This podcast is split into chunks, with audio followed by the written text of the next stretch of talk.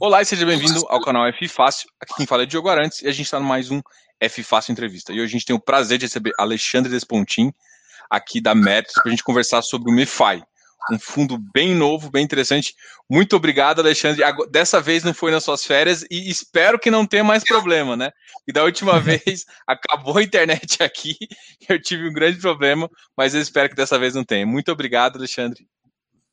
Bom, boa noite, muito obrigado aí também do, do, do, espaço, viu, Diogo? E vamos torcer, acho que essa, essa live aqui acho que vai ser sem problemas. Não, e é assim, essa é uma live que eu acho que eu estou esperando desde quando a gente conversou a primeira vez sobre o fundo, né? Que é um fundo novo, com uma estratégia nova, e assim, duas coisas me vêm à cabeça. Pô, primeiro, o que motivou vocês a criar esse tipo de fundo, né? Porque o, o, é, veio com uma estratégia de FOF híbrida com ações, e muita gente comprou a ideia, né? Até, até porque depois dessa segunda emissão, o, o número de cotistas está quase em 3.500. É, o que, que, você, que, que motivou vocês a, a, a, a topar essa, essa, essa, essa, essa estratégia? Bom, a gente, como Mérito Investimentos, né, a gente é, tem hoje como carro-chefe o Fundo Mérito Desenvolvimento Imobiliário, né, que foi um fundo na época inovador também, né, um fundo de desenvolvimento perene, que distribui um, com regularidade ali as, os seus dividendos. E a gente sempre pensou em montar um, um segundo fundo, um terceiro fundo mais para frente, quem sabe, é, mas sempre com essa pegada de alguma coisa diferente, com alguma coisa que possa é, trazer algo novo para os cotistas, né? Então, olhando toda a instrução, o que a gente poderia estar investindo, surgiu essa ideia, não, por que não é, colocar também algumas empresas listadas em bolsa é, do segmento imobiliário dentro de um fundo imobiliário que vai ter também cotas de outros, de outros fundos. Né? Então, surgiu um pouco dessa ideia da gente querer montar um fundo diferente que existe, né? e, e também com essa proximidade que a gente já tem com a incorporação. Né?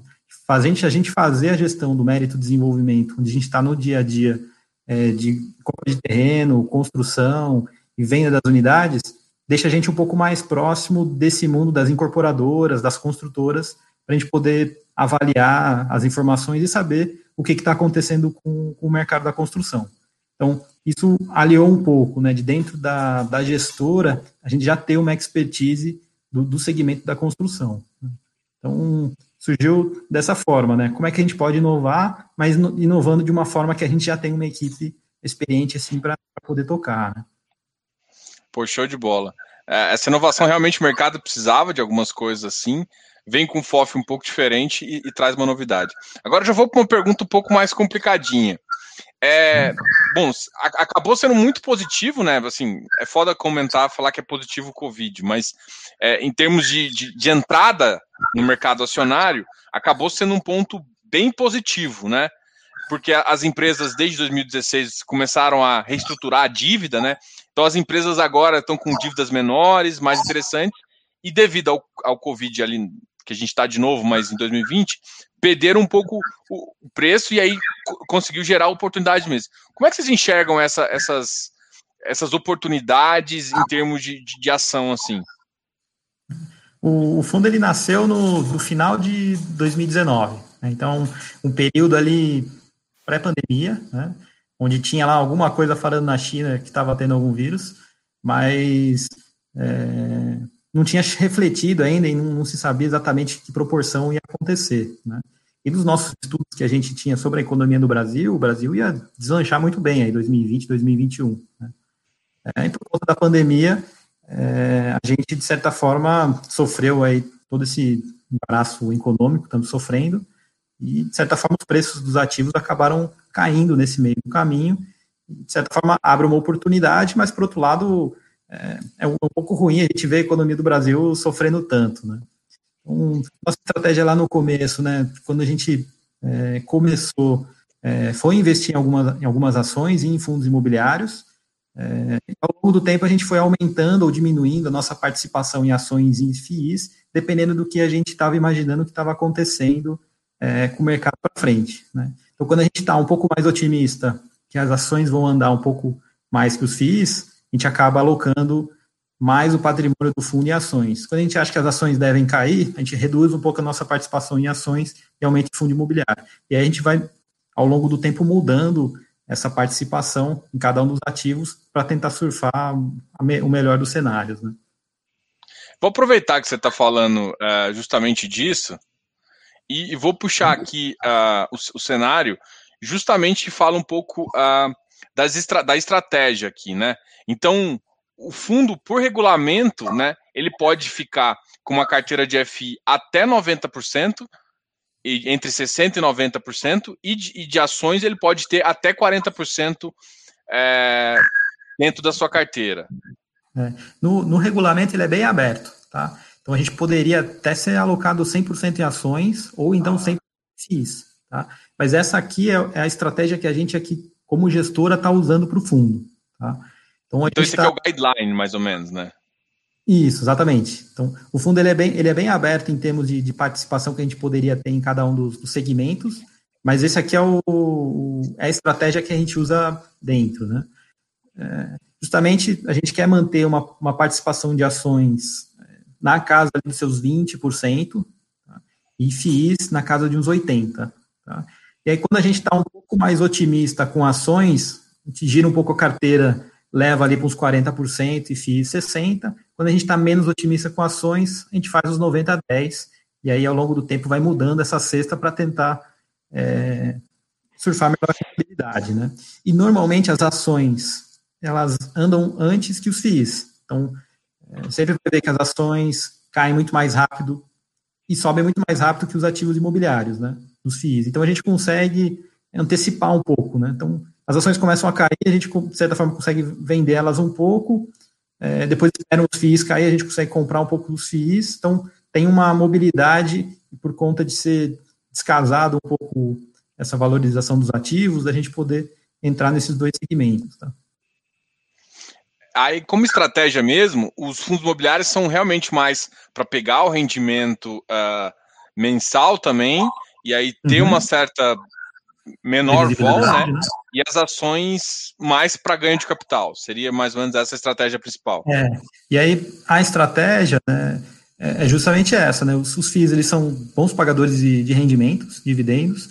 As ações normalmente não são tão boas pagadoras de dividendos, porque a, a estratégia mesmo em ações é que a empresa cresça, né? Então, conforme ela vai gerando resultado, em vez de ela distribuir para o acionista, ela reinveste né, e, e com isso ela vai crescendo e se multiplicando.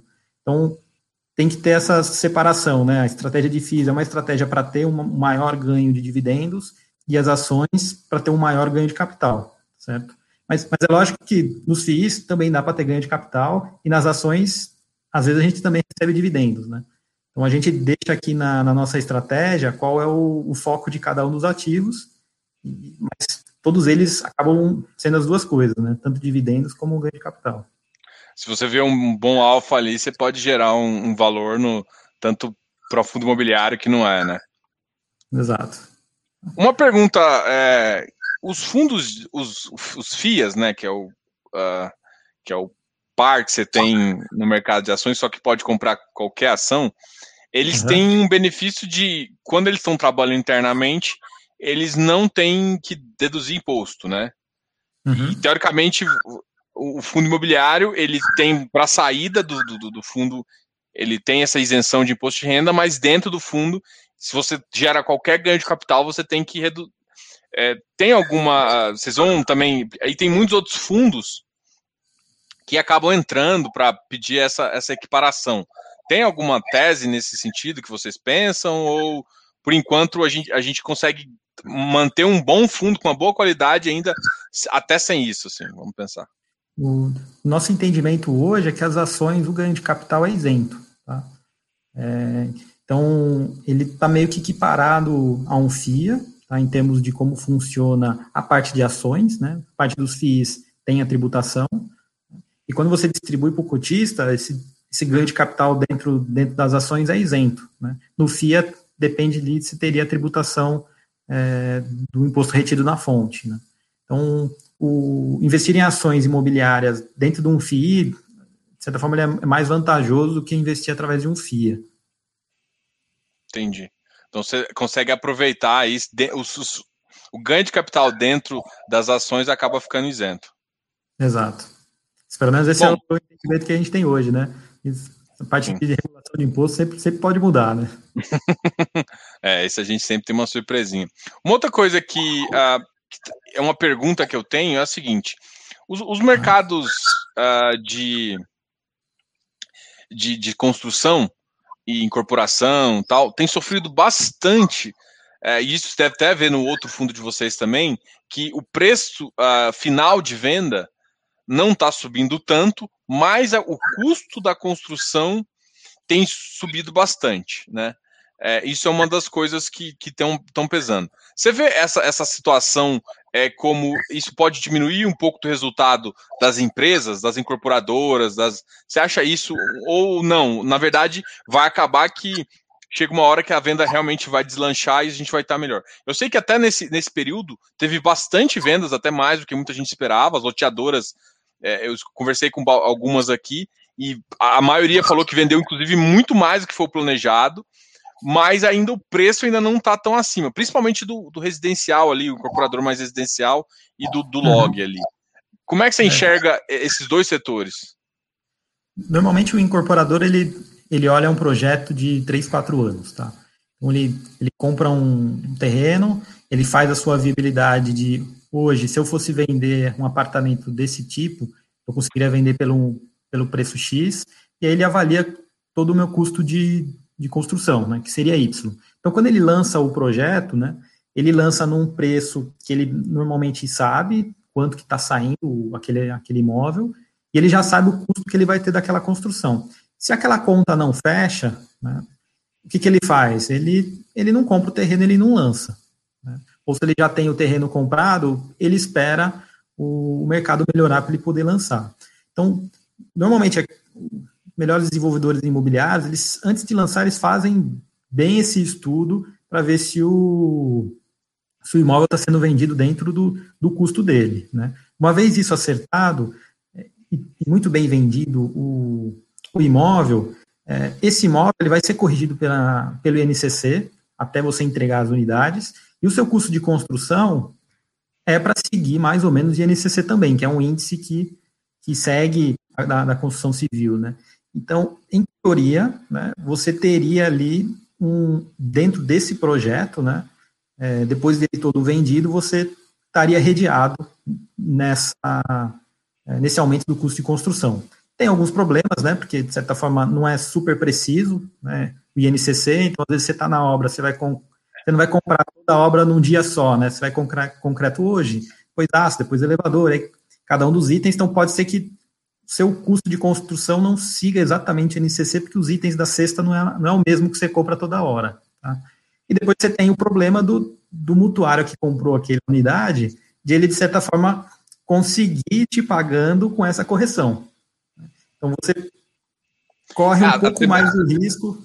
De, Tem a questão da... da tabela também, né? Você não conseguir ajustar a tabela via NCC, porque como o NCC, por exemplo, ano passado Exato. acompanhou muito mais alto, é, uhum. tem também você não conseguir vender na tabela, você tem que vender um pouquinho mais abaixo. Exato. Então ele, ele tem que lançar, ele tem que fazer uma, um lançamento e vender bem, e aí ele, ele fica um pouco redeado com o custo da construção, porque ele repassa esse custo no INCC nas parcelas que o mutuário vai pagando. Tá? Mas se ele não consegue vender tudo, ele pode ficar com o estoque lá, que esse estoque pode não ganhar preço, e aí, de certa forma, a margem dele vai, vai perdendo ao longo do tempo. E é. se descasar muito, né, se tiver ali uma inflação muito alta nesse INCC, o próprio comprador ele vai destratar. Ele vai falar, oh, putz, ficou muito caro esse apartamento agora, eu não quero mais ele, e vai fazer um distrato. E aí você vai ter que de novo tentar vender esse, esse apartamento para outro, outro cliente. Né? Então, esse cenário de inflação é, é ruim para todo mundo, né? É ruim para o incorporador, porque você tem uma incerteza maior, e é muito ruim para o comprador também, né? Ele, ele planeja lá a renda dele, planeja lá a parcela dele, a parcela dele aumenta 20% de um ano para o outro, é, começa a não caber dentro do orçamento que ele tinha planejado, né? Então, então a inflação, de certa forma, é algo que preocupa o poder de compra das pessoas no final. Né? Então, aquele mesmo apartamento ele não consegue comprar mais. Né? Então, é, o grande problema que a gente vê, eu, eu, acho que é muito mais que a renda das pessoas não vai conseguir caber mais naquele, naquele produto, né? do que de fato que o problema vai ser o custo. Né? Então, esse é o, que é o cenário que a gente olha. Entendi. Então, assim, basicamente, mas você ainda continua otimista com incorporadora, é, com, com as construtoras aí? Acho que continuamos otimistas, sim, né? Acho que é, a gente está tendo uma, uma inflação toda, toda a pandemia, por todo aspecto político que o Brasil está sofrendo, né? E em algum momento isso tem que se ajustar, né? É, sempre sou otimista que a gente pode ter alguns momentos ruins, mas em uns momentos bons virão. Né?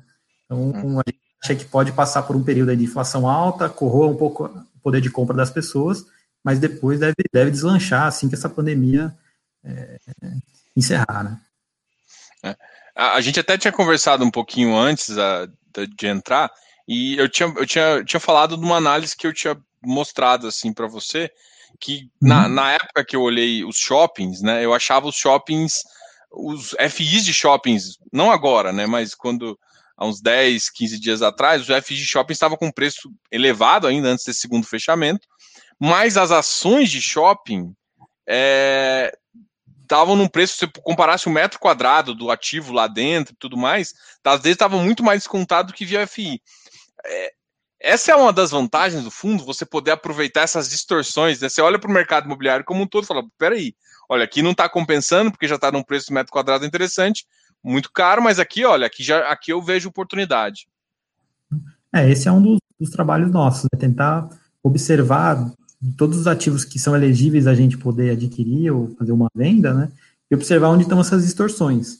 A gente tinha mesmo observado aí tanto, tanto os, shopping, mas também aquelas empresas de properties, né? Que têm os imóveis para locação. Né? Então, tanto essas duas empresas, se eu olhar o preço por metro quadrado, em, algum, algum, em alguns momentos, eles ficaram mais barato do que o preço por metro quadrado dos FIIs. É lógico que é outra governança, você tem outra metodologia de, de distribuição de dividendos, né, que isso impacta um pouco como, como o investidor percebe o risco do ativo, mas você está comprando, às vezes, o mesmo ativo por, por preços diferentes em veículos diferentes. Né? Então, isso é importante a gente estar tá sempre é, atento, né, e poder avaliar qual é o melhor ativo para a gente estar tá adquirindo. Show. Eu vou, vou pegar aqui a carteira, a última carteira que vocês colocaram no, no fundo. Uhum. vocês estão atualizando a carteira de três em três meses, certo? Isso, a gente divulga ela junto com o, com o informe trimestral que a gente divulga para na CVM, né? E aí a gente traz aqui para o mensal essa carteira que já foi divulgada, tá? Então, eu acho que muita gente vai estar. Tá... É.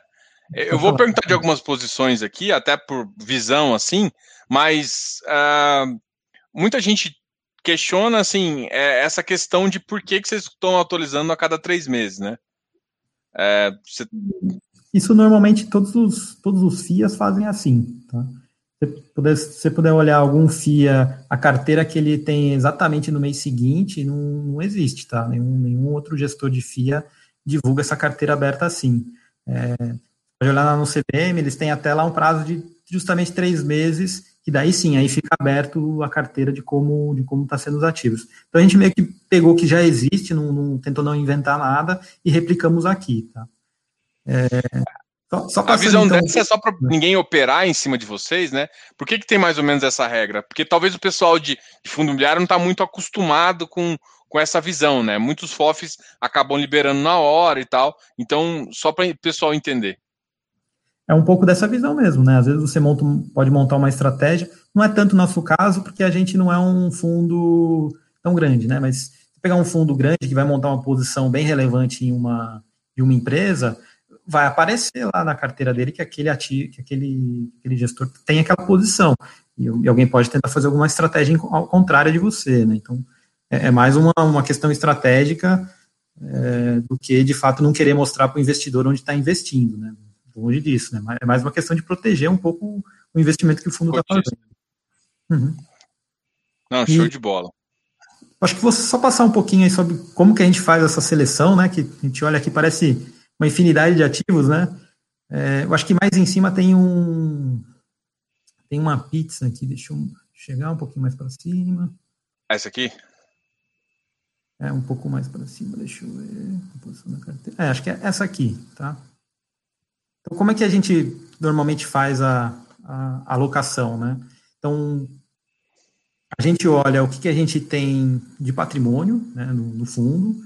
É, a gente, então, parte dessa premissa de qual vai ser a nossa participação em FIIs, em ações, dentro do, do investimento que a gente vai fazer. Tá?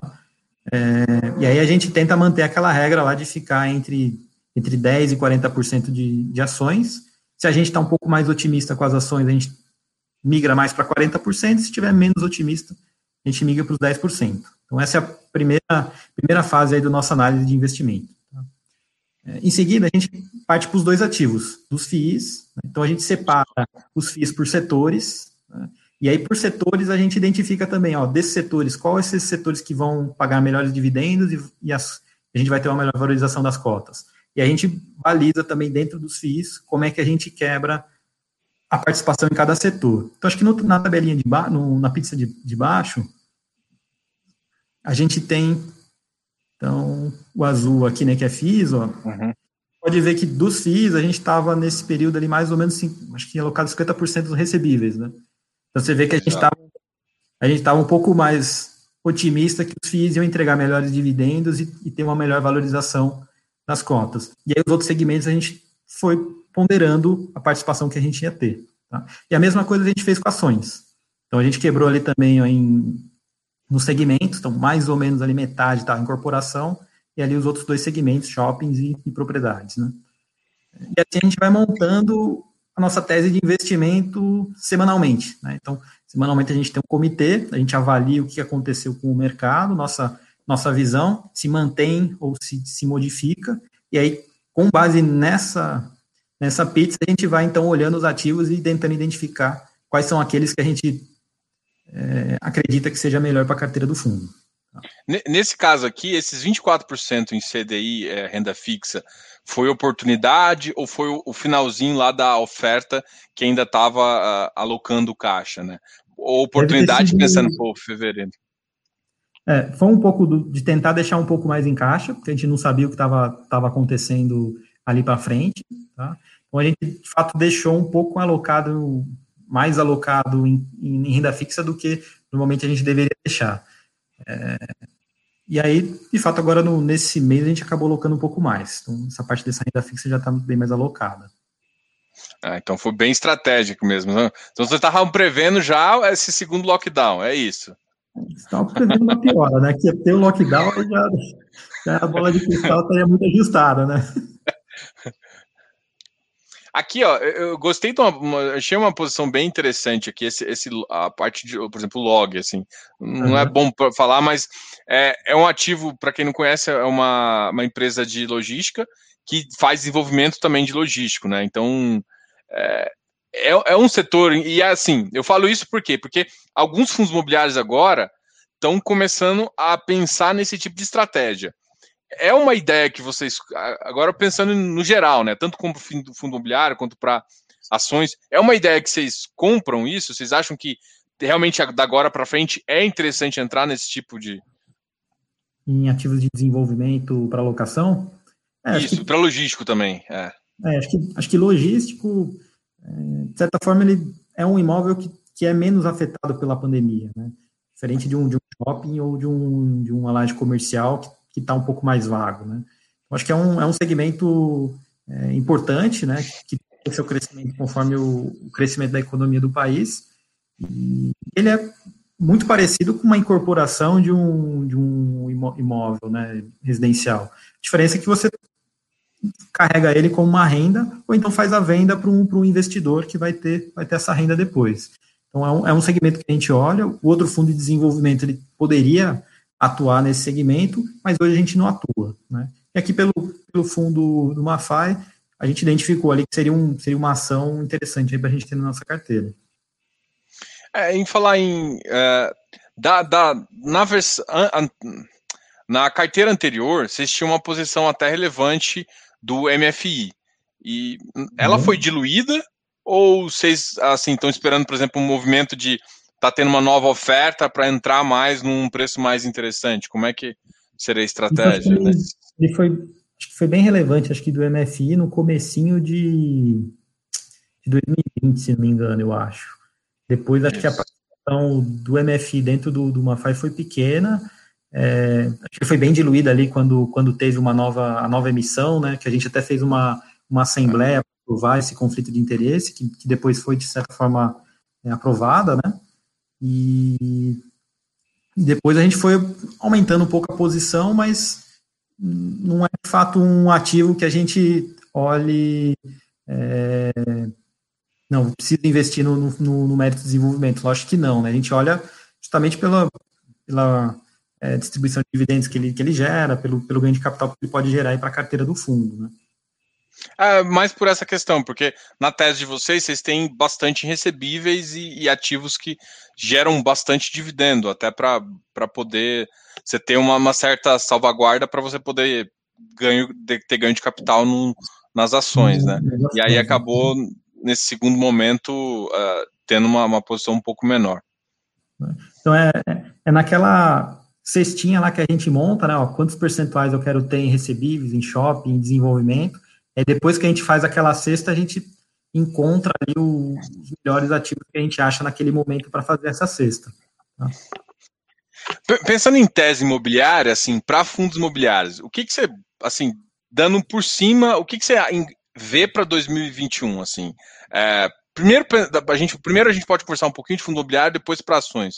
Mas pensando assim, macro, não precisa entrar muito detalhe qual ativo, o que, tudo bem, mas pensando macro, olha, esse segmento eu acho que é interessante, isso aqui a gente tá com carinho mais.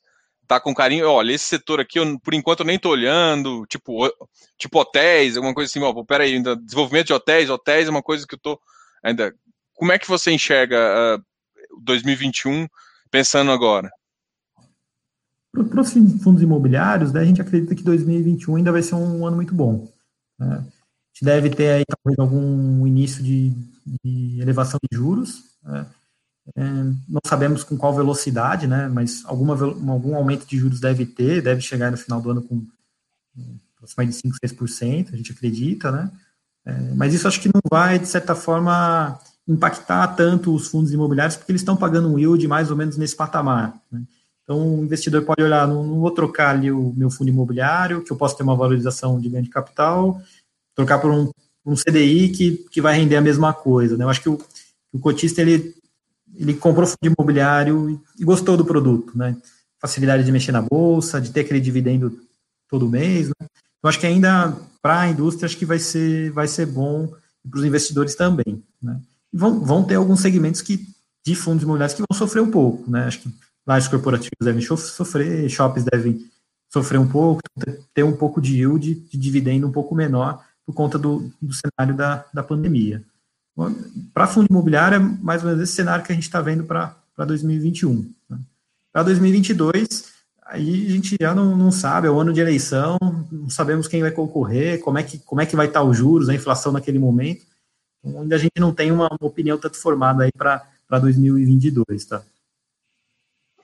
Entendi. E, e, ações? Ações, por exemplo, ações era um mercado. Quando eu entrei em 2021, eu tinha até feito um vídeo que eu apostava muito na, na parte de incorporação. Eu vi muitos incorporadores se mexendo e, e, eu achava que a parte residencial tinha, tinha voltado mesmo, né? Mas aí veio essa segunda onda e tal, mudou um pouco também as perspectivas. É logístico também, eu via o pessoal se mexendo bastante com, com a parte de incorporação uhum. e construção. É, e, você, o que, você, que, que você acha das empresas do mercado imobiliário? Como é que elas estão se movimentando para pensar até em como as ações, a gente pode construir uma carteira de ações interessante? Então, os imóveis, em, geral, eles sempre valorizam com, com o crescimento da, da economia de um país. Tá? Então, sempre quando você tiver um ciclo de, de crescimento, esse segmento, esse segmento aí de imobiliário também vai ter um, vai ter um crescimento bem, bem expressivo. Com a pandemia tendo, de certa forma, freado esse crescimento, então você, você tem ali uma expectativa menor ali de resultado do que a gente tinha antes. Né? Só que a pandemia, por um outro lado, ela troca um pouco a cesta de consumo das pessoas. Então, em vez dela ela não consegue hoje gastar muito com lazer e com, com turismo, ou então com, com eventos, né? Então, de certa forma, está tendo uma poupança desse tipo de, de gasto que vai ser migrado para o consumo, para imóveis, é, que de certa forma é um pouco capturado por causa da pandemia. Né? Você tem também o efeito que todo mundo em casa, de certa forma, quer morar um pouco melhor. Né? Então, ele é um segmento que sofreu, mas não sofreu tanto quanto os outros. Né? Então, Então a gente, de certa forma, continua um pouco, um pouco animado aí com, com, com o setor. Né? No, no, fundo que a gente tem de desenvolvimento, é, a gente vê que os compradores estão animados. É, o ano de 2000 e 2020 foi muito melhor que 2019, mesmo no meio de uma pandemia, sem saber exatamente o que estava acontecendo com o país. A gente acha que 2021 não deve ser pior do que 2020, eu acho que deve ser igual ou melhor, tá? em termos aí do, do segmento da, da incorporação. Ah, legal. É, isso pelo menos dá, dá ideia para o pessoal ele entender um pouquinho como que está o, o segmento de mercado e como está a sua visão, que eu acho que é, é o principal aqui, né? O pessoal entender como que como é que eu fundo. Agora, pessoal, eu vou abrir um pouco para as perguntas, mas até antes da, de olhar umas perguntas, eu vou. Esse aqui é o centro de informações, eu vou só alertar aqui para o patrimônio do fundo, né? O fundo, atualmente, ele está com 29,7 milhões. Para quem acompanha o fundo há um, há um, certo tempo, em dezembro, em novembro, o fundo chegou a ficar com uma captação de 40, deixa eu só ver aqui, exato, é, 40,9 milhões, né? E ele acabou reduzindo um pouco. Isso tudo não foi redução só de mercado, né? Teve uma devolutiva aí, né? Isso, então, o último período ali da, da oferta, ele aconteceu em dezembro do ano passado, né? E, e era uma oferta é, maior do que de fato a gente captou. Então, o fundo captou em torno de uns 30, é, quase 30 mil, 40 milhões na oferta, e era uma oferta de, de 200, se não me engano. E, e aí tudo foi liquidado em dezembro, e aí realmente em dezembro percebeu-se que não captou a totalidade da oferta, então em janeiro teve aquela devolução para os investidores da oferta que escolheram aquelas modalidades que têm devolução. Então, quando normalmente a gente participa de uma oferta pública, você tem ali três modalidades, né? Ou você reserva e você reserva aquela quantidade que você quer receber, independente do montante da oferta, ou então você reserva naquela modalidade que você recebe proporcional, ou então aquela modalidade que você só quer a oferta se sair tudo. Né? Então, na nossa oferta, como ela não saiu tudo, tiveram alguns investidores que, que foram lançados lá na B3, né, escolheram assim, é, que as cotas dele fossem devolvidas caso a oferta não tivesse saindo tudo, né? Entendi. Isso, uh, isso tem algum impacto para o fundo uh, ou só impacto de caixa? Isso é uma pergunta também que, que é bem interessante.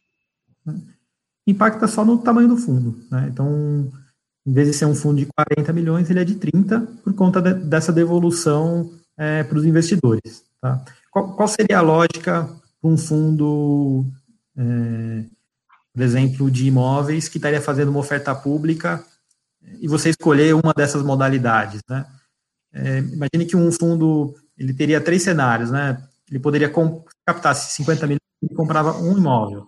Se ele captasse 500, ele compraria 10 imóveis, né? Então o investidor pode falar, ó, eu quero comprar esse fundo, mas eu quero comprar só se sair tudo, porque daí vai ser um fundo bem diversificado. Se for um fundo que sai 50 milhões, eu, eu, meio que não quero ele porque ele só tem um imóvel só.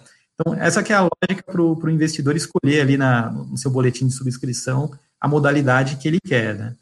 E tudo bem que para o nosso fundo a gente tem que dar também essa possibilidade para o investidor, mas como ele é um fundo de ações líquido da Bolsa, você consegue dimensionar ele com 30, 40, 50, 100 milhões, né? Então, então de certa forma, a estratégia do fundo não mudou por conta de ter captado mais ou menos, é, então, ter devolvido esse capital para os investidores não impactou assim nos ativos que o fundo tem. Se fosse um fundo de imóveis já definidos que iriam comprar, aí impactaria sim, porque daí o gestor teria lá, em vez de comprar cinco imóveis, compraria só quatro. Né? Então, mais ou menos essa que é a, que é a ideia aí das modalidades. Né? É, modalidade é um pessoal. Acho que muita gente até. Eu acho que tem que tomar. O pessoal tem que se alertar muito a isso, porque eu escutei de muita gente. É, que teve. Uh, que não, entendia que, pô, meu dinheiro voltou proporcional, entendeu? Então, a modalidade, se você quer uma, você quer participar de uma oferta, independente do que acontece, é aquela modalidade condicionada ao mínimo. Se você quer participar, é, que a maioria, muita gente até aconteceu problema com em relação a isso, foi condicionada ao total. E algumas pessoas colocaram condicional ao proporcional. Então, se a oferta era de 200 milhões, atingiu 40 milhões, ela pega o proporcional e acaba que o fundo tem que fazer essa devolutiva. Tem uma pergunta aqui, é, é meio chutômetro, né? Mas eu, eu, eu, vou utilizar ela para a gente falar um pouquinho das perspectivas tanto de yield quanto de, de do fundo, para o pessoal entender que, como parte é ganho de capital, é difícil você prever um ganho de capital, mas você consegue é, mais ou menos entender como é que está a, a, estratégia de yield do fundo, né? Aí é que o pessoal assim, ó, uh, gostaria de saber qual que é a meta do fundo para dividendos. É uma coisa até complicada de você prever, assim, eu sei disso, mas só para o pessoal também entender que uh, tem uma estratégia de, de ganho de capital, que é impossível de prever, mas e tem uma uhum. estratégia de, de fundos uh, de recebíveis e de outras estratégias de fundos imobiliários que sim, você tem uma, você tem uma certa uh, base mínima para ganhar. Assim. Uhum. É até meio difícil a gente, gestor, fazer uma projeção de quanto o fundo vai render, né? A gente, na, na, última oferta, a gente deixou lá um estudo de viabilidade que a gente apresenta dentro do prospecto, é, e lá a gente foi muito conservador em termos do, do, do, do, ganho de capital que a, gente, que a gente teria dentro do fundo. Então a gente considerou, acho que naquele estudo de viabilidade, em torno de 7,5% de yield no ano.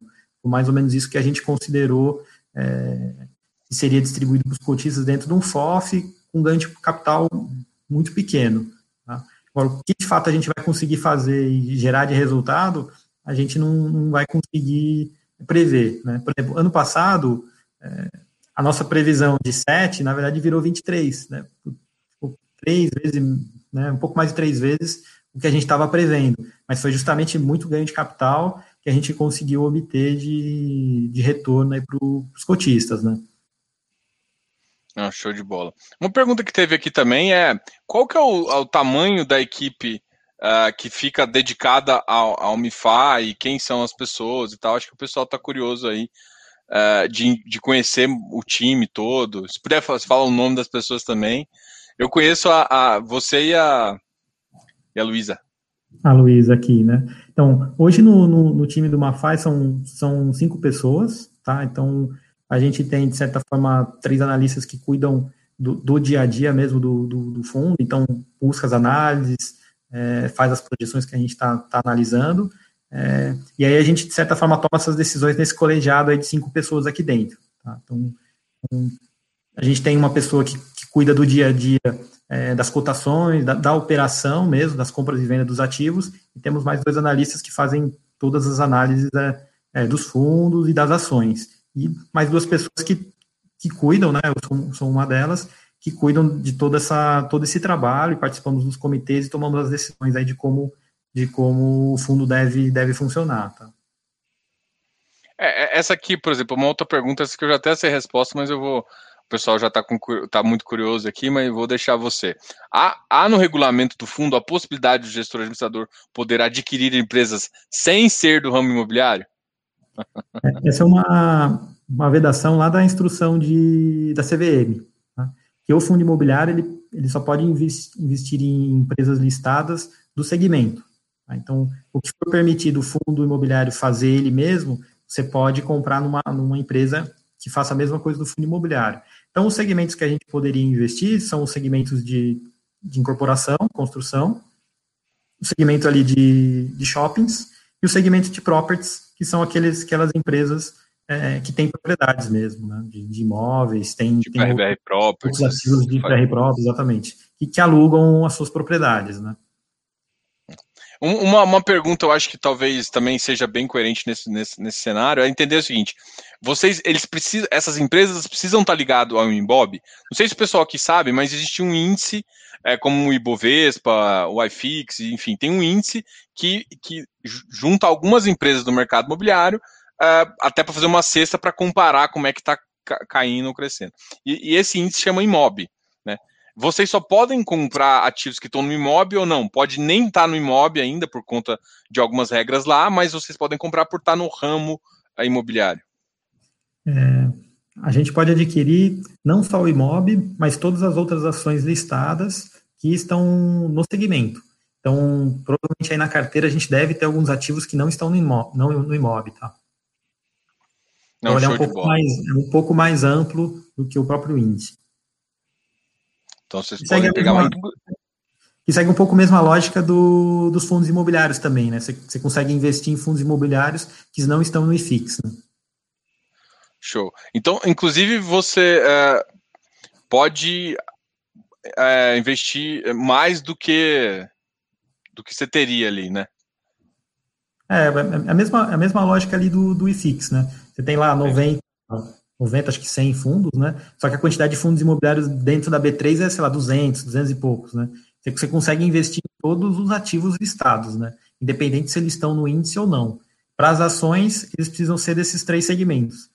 Acho que no site da B3 tem, tem lá algum tem algum acesso lá, algum, alguma página que você consegue selecionar, identificar, ó, quero ver só as ações da incorporação. Aí a própria B3 vai listar qual, qual, quais são aquelas, os tickers, né, as, as nomenclaturas e quais são as empresas que, que participam desse segmento, né.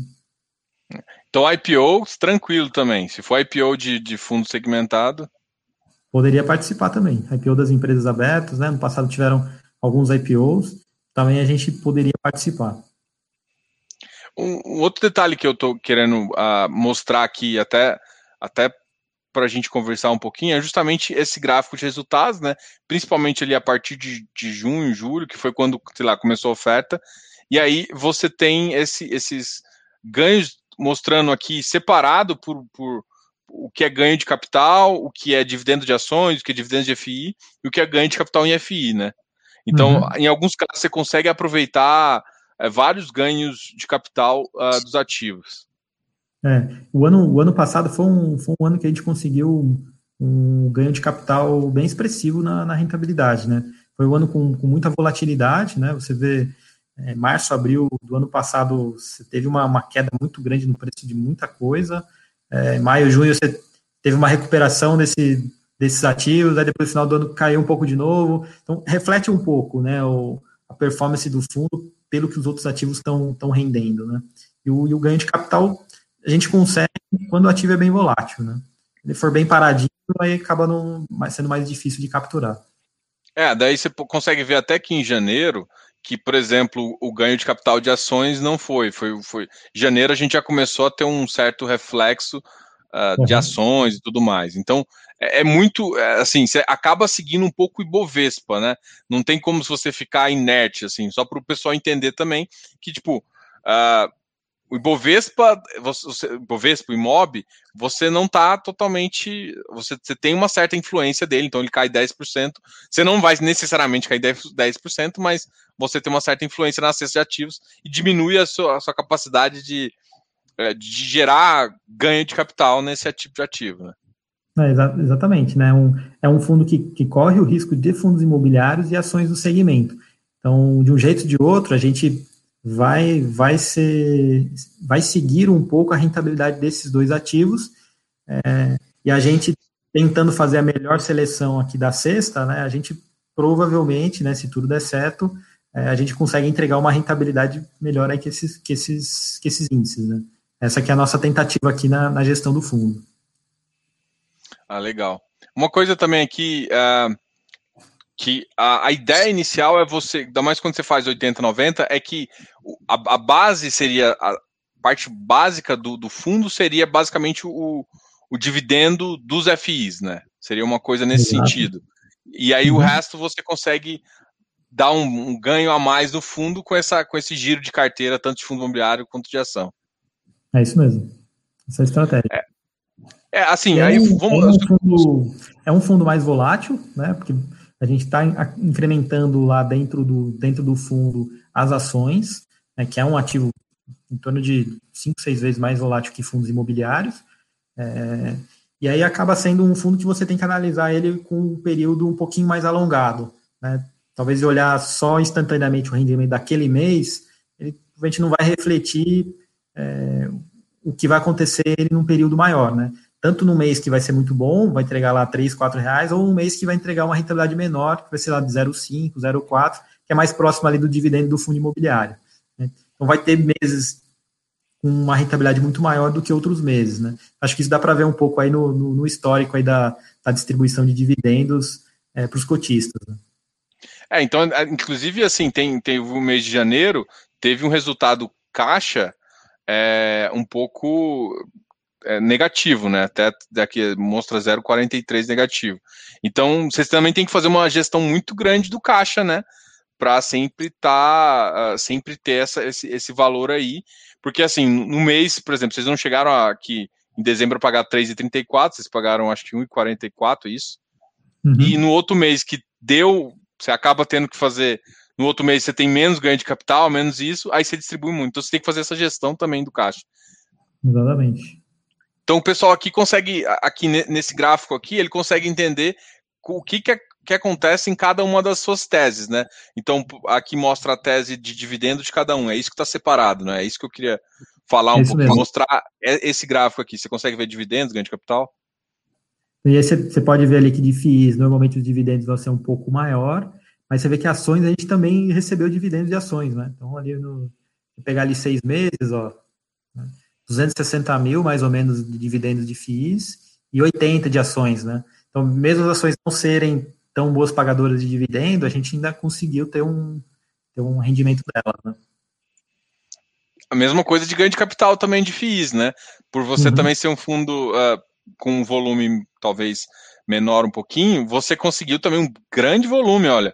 FI, o ganho de capital de FIs também foi uma, uma estratégia bem relevante, bem relevante né? Uhum. Teve ano passado, né, até um pouco desse ano teve muita oferta, né?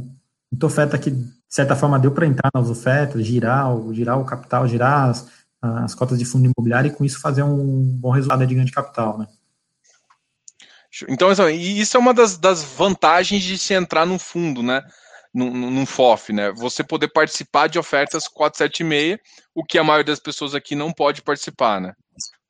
Uhum. E, e, poder contar também com, com, uma equipe, né? São dessas pessoas que a gente está comentando que, que só fazem isso o dia todo, né? Então, então, de certa forma, você, você tem ali uma equipe especializada que está olhando todos os ativos e está tomando as decisões aonde investir. Né? Às vezes a gente, na, na pessoa física, a gente não tem esse tempo para conseguir ficar olhando tudo, né? Show. Então, essa é uma tese. É, tem algumas. Tem uma pergunta aqui. Eu não sou muito fã de perguntar sobre taxa de performance, mas eu vou colocar aqui. É. Boa noite. Poderia comentar sobre a taxa de performance que está atrelada ao CDI? É. É, por que a gente usa o CDI? Né? Para a gente é, é, a taxa livre de risco, né? É, e é, na verdade, o índice que toda a indústria de fundos é, utiliza. Né? Então, você pegar um fundo multimercado, ele vai te cobrar em cima do CDI. Se pegar um, um, a maioria de toda essa indústria de fundos, ele considera essa uma, uma taxa justa, né, para a gente poder é, fazer a cobrança de uma taxa de performance. Né?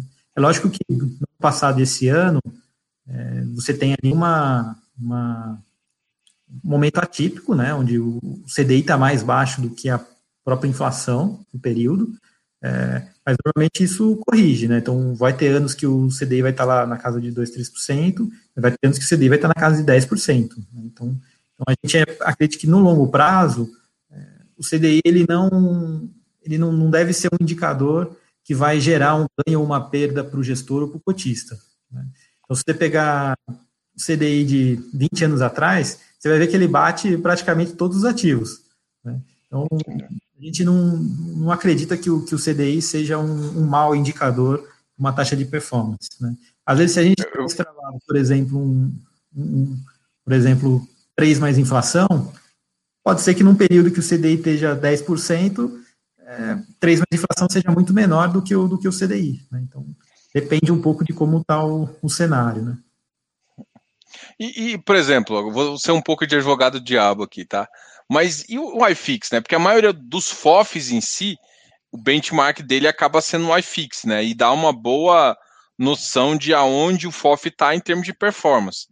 Uhum. É, porque assim, eu entendo que vocês estão basicamente exposto a iFix, só talvez Depende, né? Vocês podem ficar, é, sei lá, 90 um, ou 70. Um mix, né? Teria que ter, sei lá, o um mix, né? Ah, tantos por cento de fix, tantos por cento de imob, por exemplo. Seria o índice, né? Mas aí, você, é, aí você mata seu administrador, assim. é, para fazer essa conta, né? Pra fazer essa é. conta.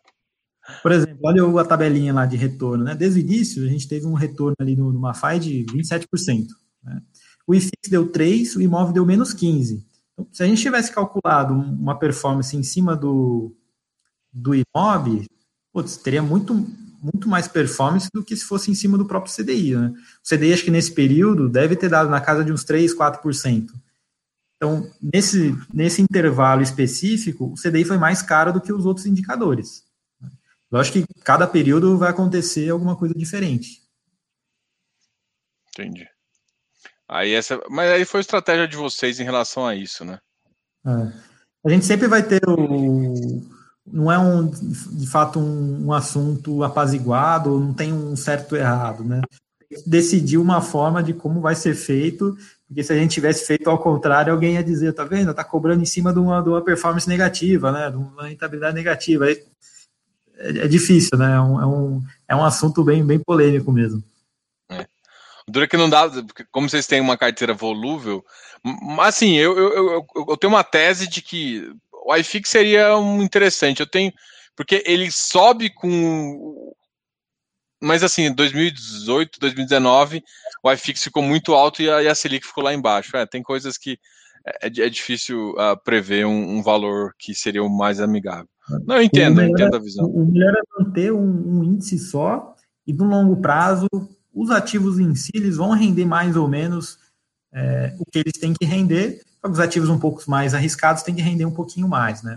É mais ou menos essa ideia que a gente, que a gente tem. Não, é uma coisa assim que eu vejo, eu estava analisando, eu sempre olho, coloco o fundo para ver.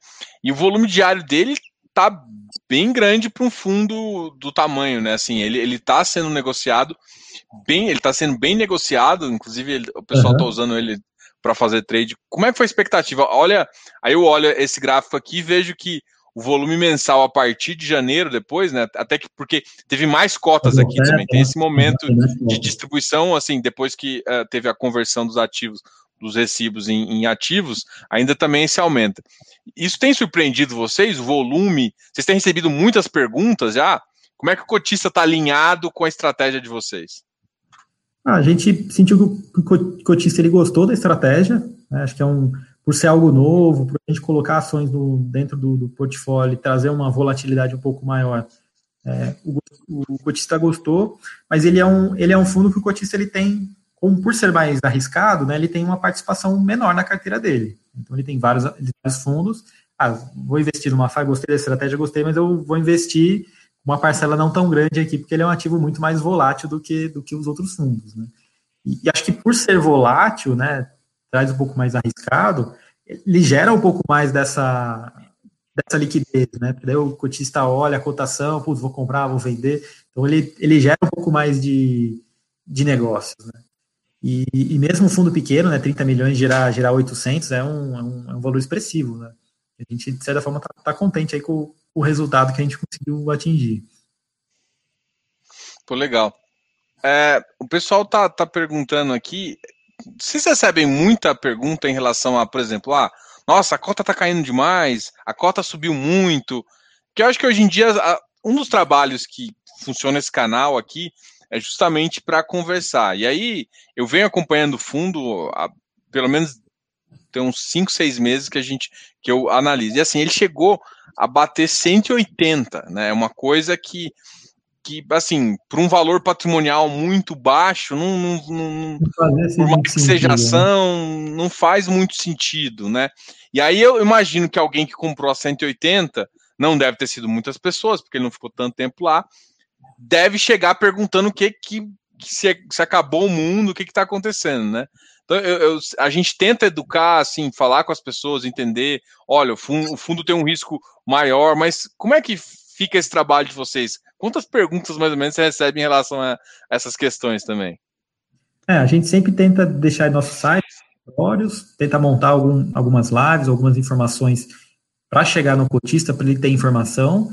A gente acredita que às vezes tem algum investidor que acaba entrando num, num fundo sem, sem de fato conhecer exatamente o que está comprando. Né? Naquela época, comprar 180 como oferta, onde daria para comprar 104,50, né? Ou ele estava, de certa forma, especulando, não, vou comprar um pouquinho aqui, porque quem vai que sobe para 190 naquele período que podia negociar, né?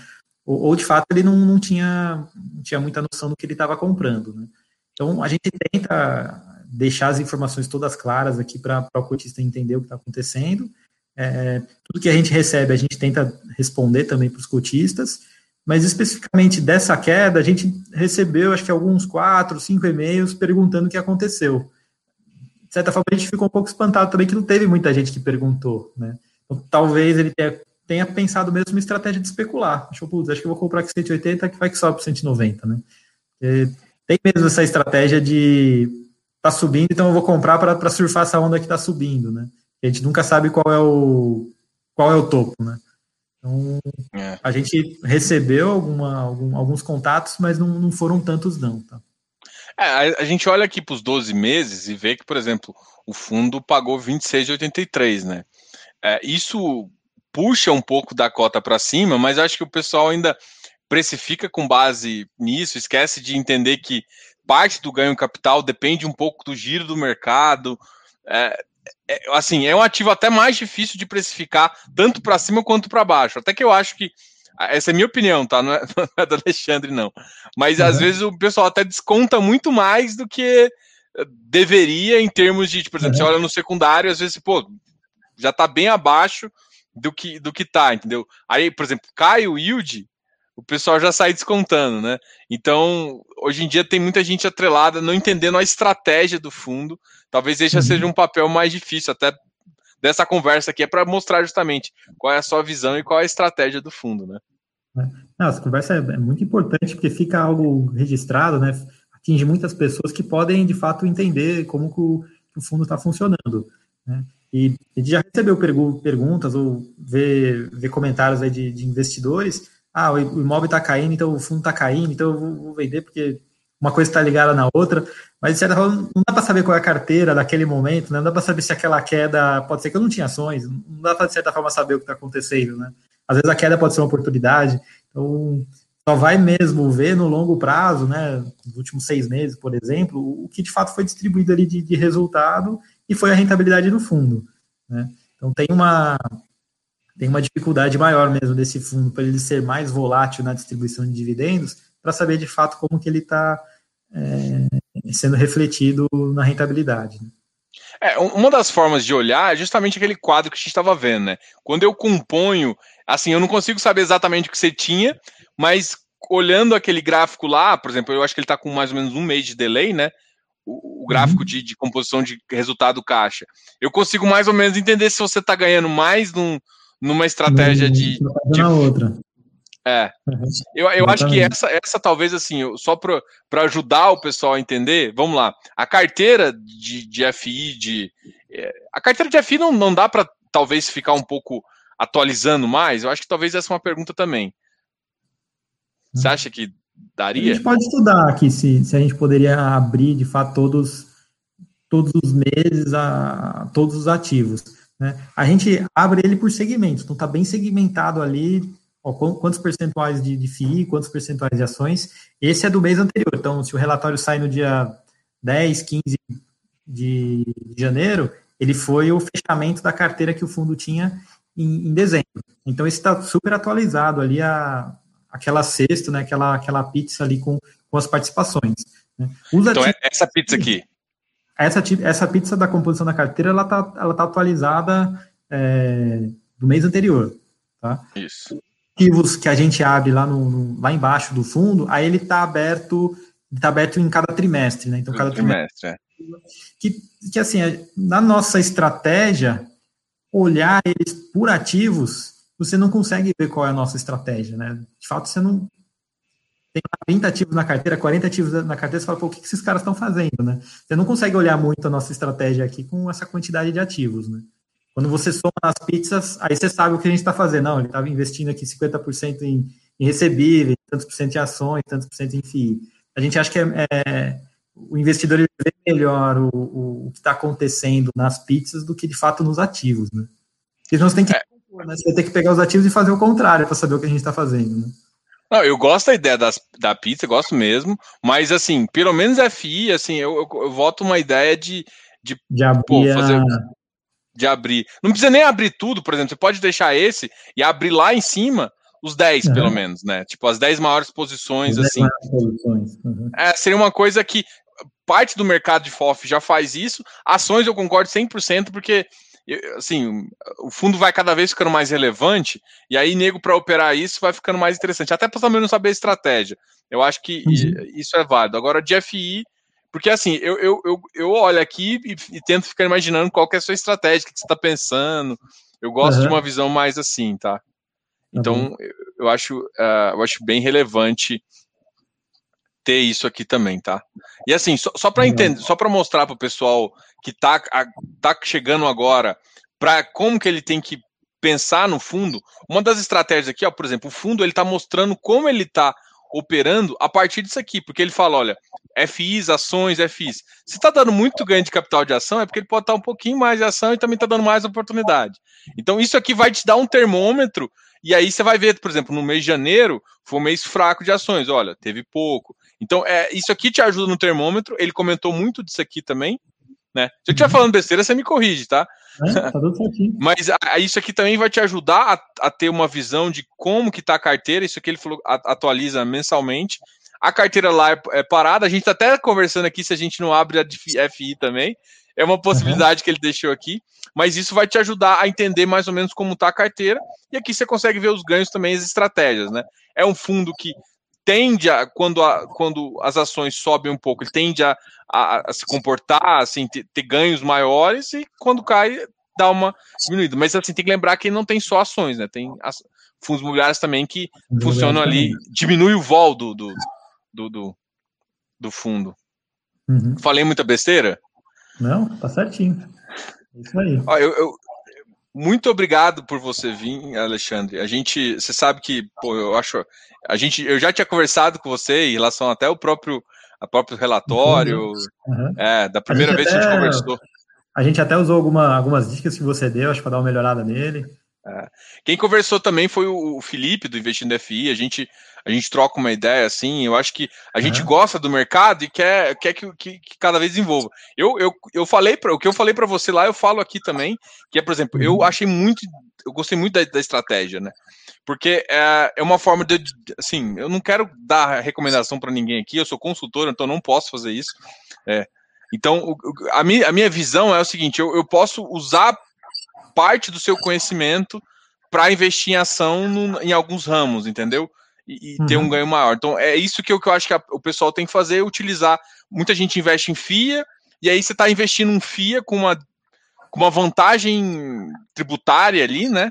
Por uhum. você conseguir distribuir parte do rendimento para você, tem um certo ganho. Então, seria mais ou menos essa estratégia do fundo que pode fazer. Obrigado, Alexandre pô, sempre disposto aqui. Eu vou dar um joinha para a Luísa também, que a gente conversa também. É ela que me escuta as, as, reclamações, assim, as, as, as, que, eu, que eu falo com ela, tá? Obrigado, Alexandre. Pessoal, também, não se esqueça.